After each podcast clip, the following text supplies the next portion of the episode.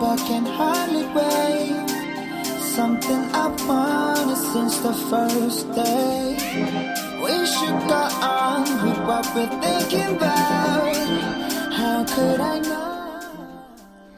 Hello, guys. Welcome to English Bridge on FM 95.2 from Zhejiang Normal University School Radio. This is Hattie Show. I'm your friend Hattie. Happy Wednesday, everybody.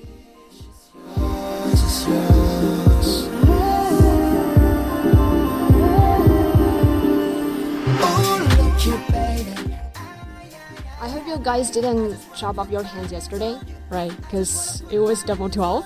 And um, it's just so weird that um, me and my roommates didn't find anything in our shopping carts.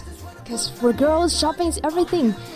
But still, we were working so hard on our study because two of my roommates were actually getting a French test on this Sunday. And uh, I've been working so hard on this program actually. Well, I'm not. really. So, uh, still, some of them have been chopping off their hands already on Double Eleven, so they probably didn't get anything from yesterday. But still, we got this program today prepared for all of you guys. So, on today's Hattie Show, we're gonna discuss a really um, sort of mildly interesting topic that is personality. Um, so basically, in the previous Hattie Show, we used to bring you guys a lot of hot topics and issues in China and worldwide, have some discussions. But today we're not gonna do anything like that because no special guest here in studio. I'm so sad for that. But anyway, I'm gonna rock this studio today, so prepare for that. And uh, today's topic is personality. I feel like a lot of um, sort of broadcasting show or program, radio program, have been talking about these recently. Or it's just me, because I've seen a lot of radio programs like that before. And uh, I decided to look into this and talk about this in today's show simply because I take this special interest in psychology and a little bit of philosophy as well but I'm just scratching the surface, I have to say, because this is not my field. I'm doing language and English currently, so definitely I'm not gonna look too deep into that and um, dig out a lot of details. So basically, today we're gonna have just a really quick glimpse of personality and who you exactly you are.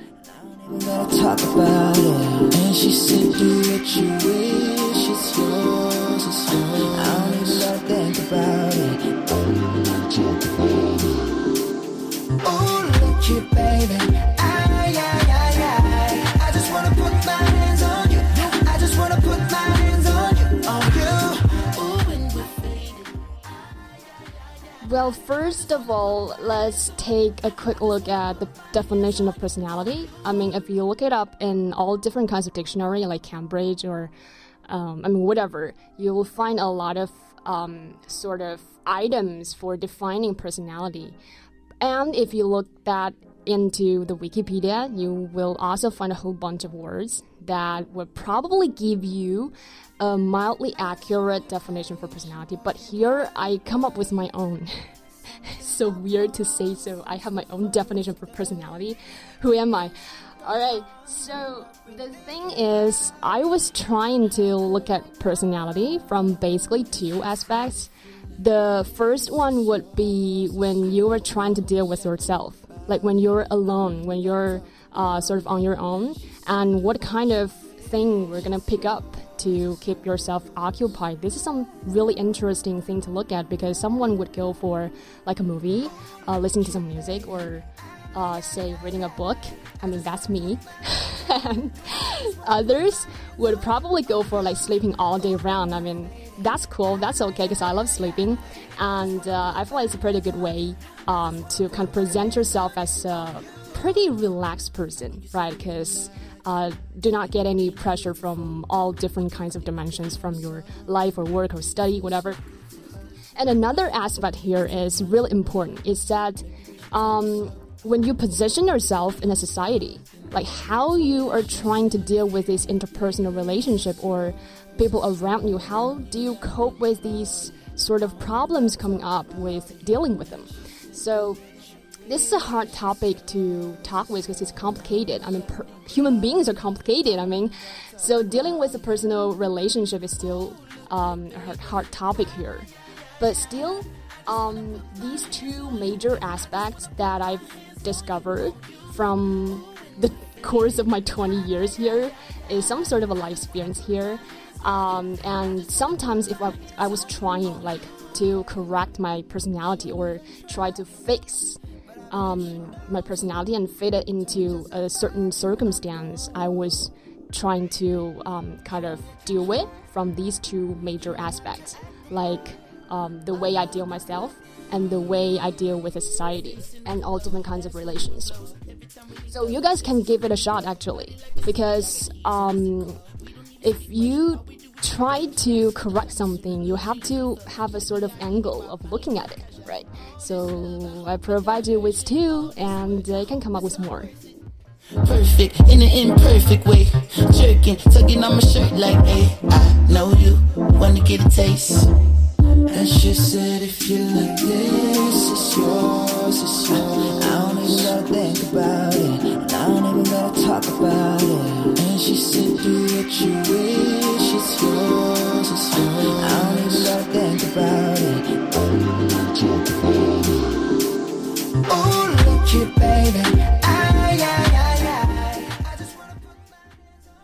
So the thing here um, is that according to different kinds of personalities, we would like to categorize people into very different groups, and I mean as well as to be categorized.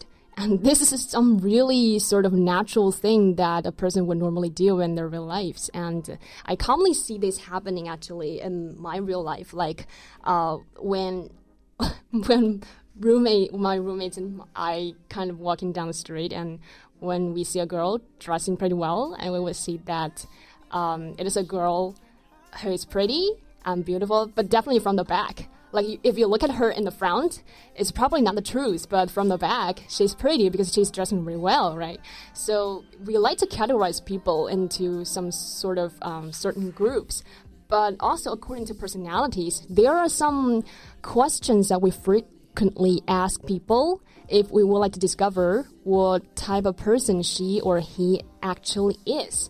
So, um, like the first question here are you a dog person or a cat person? So, recently, cats just went viral in the real life and online. I just cannot figure out why because I'm totally a dog person. Even if I got bite by a little puppy when I was a little girl, and I'm kind of afraid of that. I can develop this phobia about dogs, but still, I have to say I'm totally dog person. But um, three of my roommates, they are totally cat people because they have these pet cats at um, at their home and play with them, feed them, and have a really good time with them. I just, I mean, I just can't deal with cats. They're just too, I don't know, too cheesy sometimes, and just get me this fuzzy feeling about that. But dog is totally different. So, are you a cat person or dog person? Um, this is a really interesting categorization. Actually, we see recently um, because of the sort of flux of the society focus on these little creatures. And another question that we always bring up here is: Are you a country person or a city person? So a country person would more likely to have the sort of uh, willing or desire to live in the countryside, like enjoying the nature and listening to the birds and you know looking at the mountains and you know sing some songs, I guess.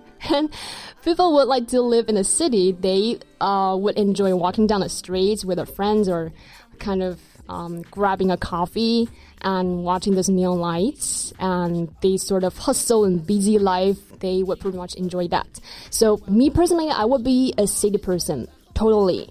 Because I, first of all, I enjoy living in the city. It's a lot of in, it's a lot of convenient and the well-rounded infrastructure. I feel like is im- really important to me because because for me, I would like to live um, sort of cozy life.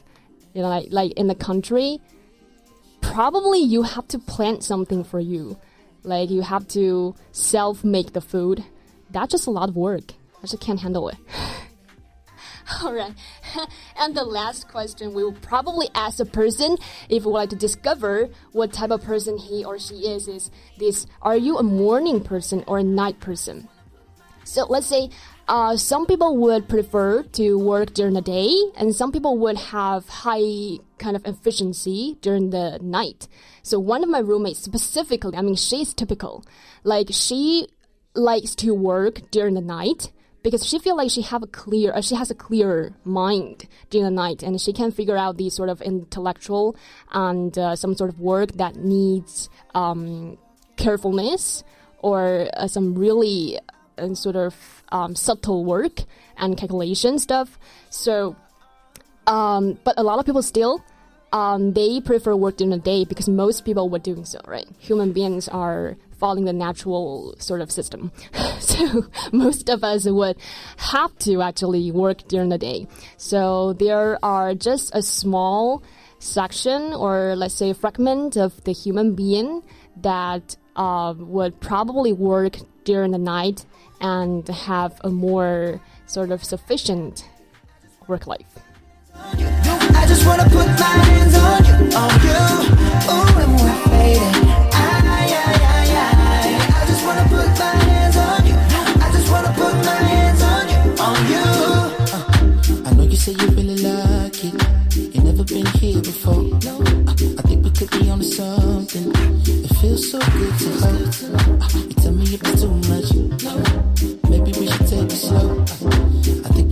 something when you told you said like this, it's it's I don't about it. I don't even gotta talk about it. And she said, it's it's.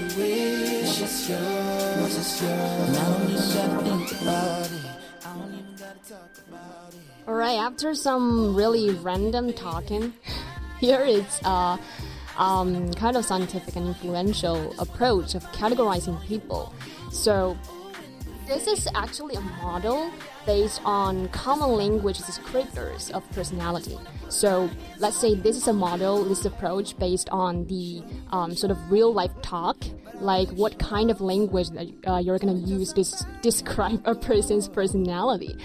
Um, instead of have a sort of solid data foundation or database, um, it is based on these words or the association between the words that you use to describe a person's personality. So it is not that accurate or precise, but still it has its own value of reference, I guess.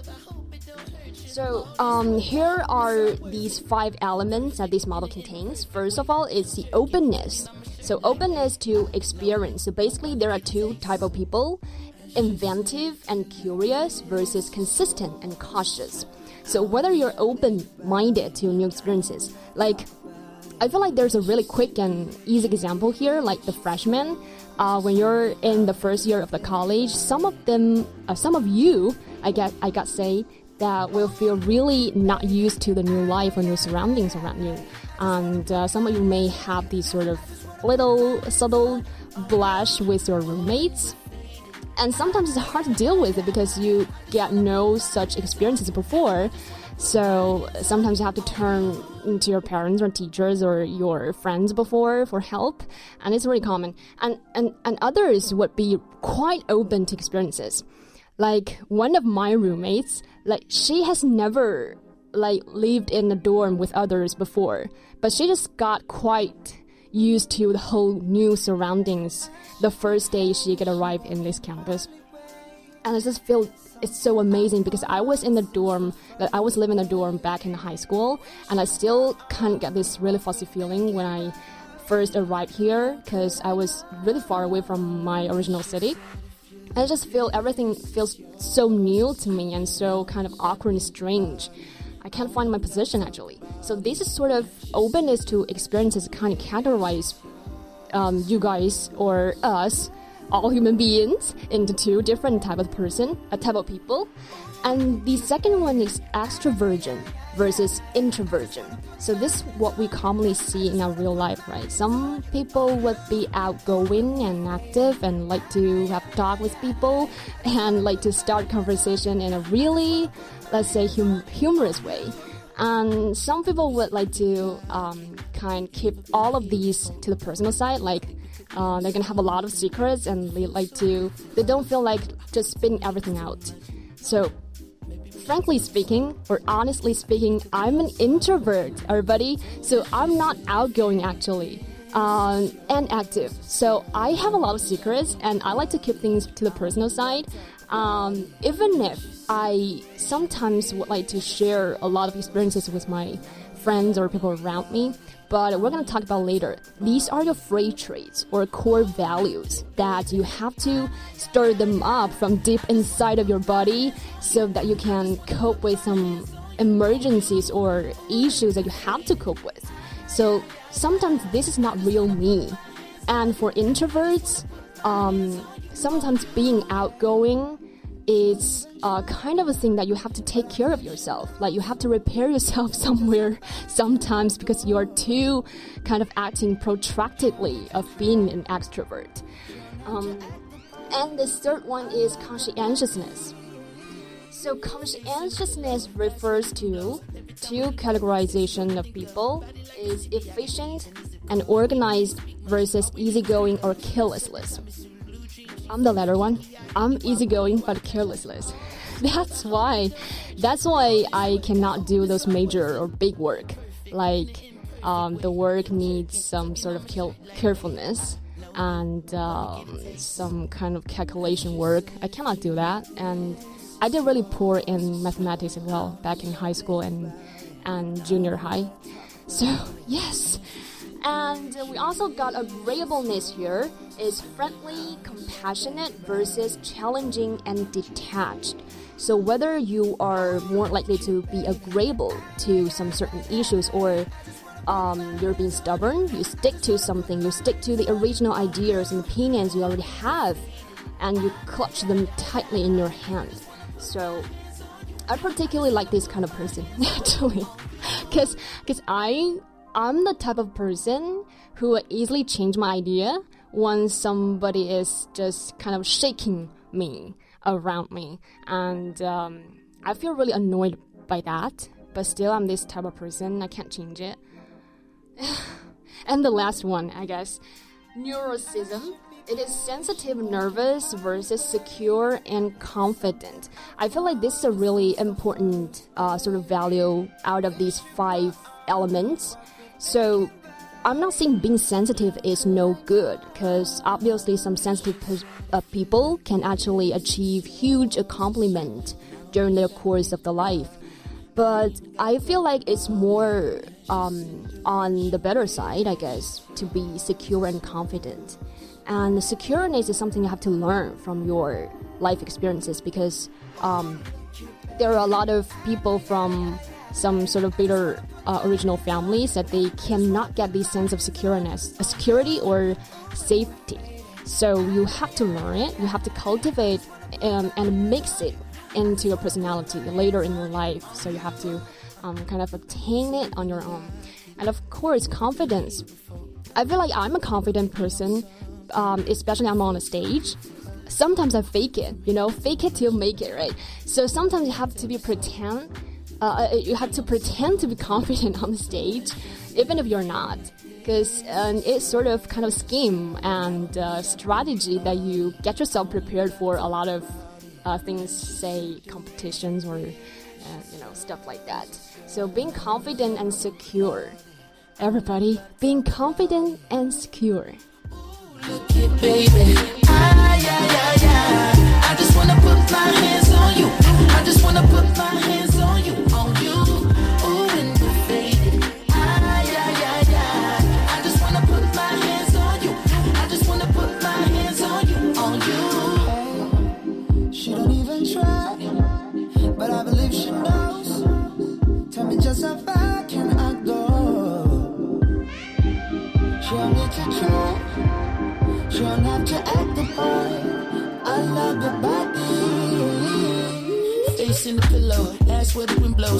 Time we link up, sex is all we think of. Body like a city, I got keys and a code. We don't even speak much, all we do is drink up. Shasa the shamisu, blue jean chief up. Shaki ya idi wa bali wa kaja. All this love, I hope it don't hurt you. All this work, I hope it's all worth it. perfect in an imperfect way. Jerking, tugging on my shirt like, hey, I know you wanna get a taste. All right, so we're kind of running out of time here, and uh, I guess there is only one topic that we can get referred to. Um, it is introverts versus extroverts. So, as we've said before, some people would be introverts and other would be extroverts. So basically, there are two not so accurate again, but still two type of person here in this world. So what kind of discrepancy or in, uh, differences here between introverts and extroverts? So first of all, there's one characteristic that especially um, kind of divide these two kinds of people. This is stimulation. So extroverts basically they need a higher level of stimulation like for external stimulation, they would need some sort of exciting things like parties, noises, and these sort of alcohols and karaoke, and get them really hyper so that they can fixate their attention on some certain um, type of things. And for introverts, um, they would need a lower level of stimulation for doing things better. So there would be this misconception. I got to say, I got to clarify here. So some people would say that introverts are antisocial. They were not likely to participate in any social activity. That's not right. I mean, being an introvert, I love social activity, first of all. But the thing is, we know that how we do things better. So we need a, a relatively lower level of stimulation so that we can fixate our attention on some certain stuff and we can um, not be distracted to some extent. So, and in terms of speaking, introverts and extroverts have really uh, these sort of huge discrepancy and gap here. So for extroverts, they prefer closeness. Like when they're talking to each other, they like to stand really close to each other and have some sort of uh, skinship. And love eye contact mutual gaze and uh, diminutive terms. So for diminutive terms, there's a really quick example. For example, um, so an extrovert meet another guy, and uh, they would probably call that guy, uh, let's say Charlie's, and change into Chuckles, and change into Chuckles baby. So this is what an extrovert would normally do when they're calling somebody else's pronoun or name. And I found it intriguing and exactly happening in my real life. And also, extroverts prefer black and white, concrete and simple language. So they would prefer just to say a single word, probably, instead of a long sentence, which is preferred by the introverts. So as an introvert here, we prefer contextually complex, contingent sentences and whistle word sentences, which means we might come up with a long sentence containing a lot of language elements like we put them together into one sentence and we might not conveying the exact image, uh, message or information to the person we're talking to. So um, the targets that we're talking to might get pretty confused about what we're talking about because we're you know doing these sort of whistle word sentences, but still um, out of the purpose of not hurting anybody, we would do so. So it's pretty much a huge discrepancy between these two group of people, and I hope we are gonna develop this mutual understanding from one another so that we can live a better life.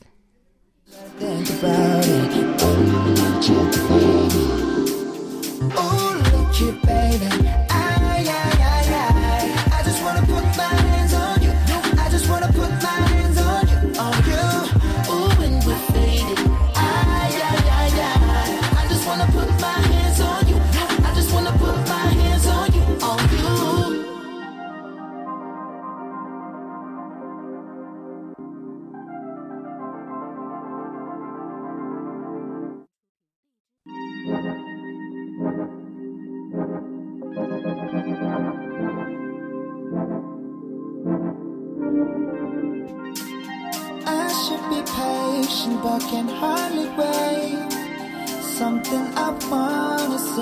first day. We should go on with what we're thinking about. How could I know? And she said, if you like this, it's yours, it's yours. And I don't even gotta think about it. I don't even gotta talk about it. And she said, do unfortunately, we have to wrap everything up here on today's Hattie Show.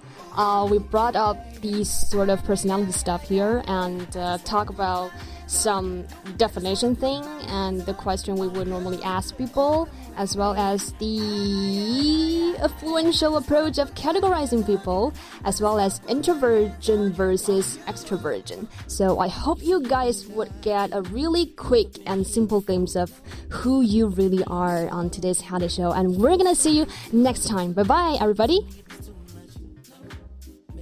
take it slow. I think we could be on something when you told us. She said if you like this, it's.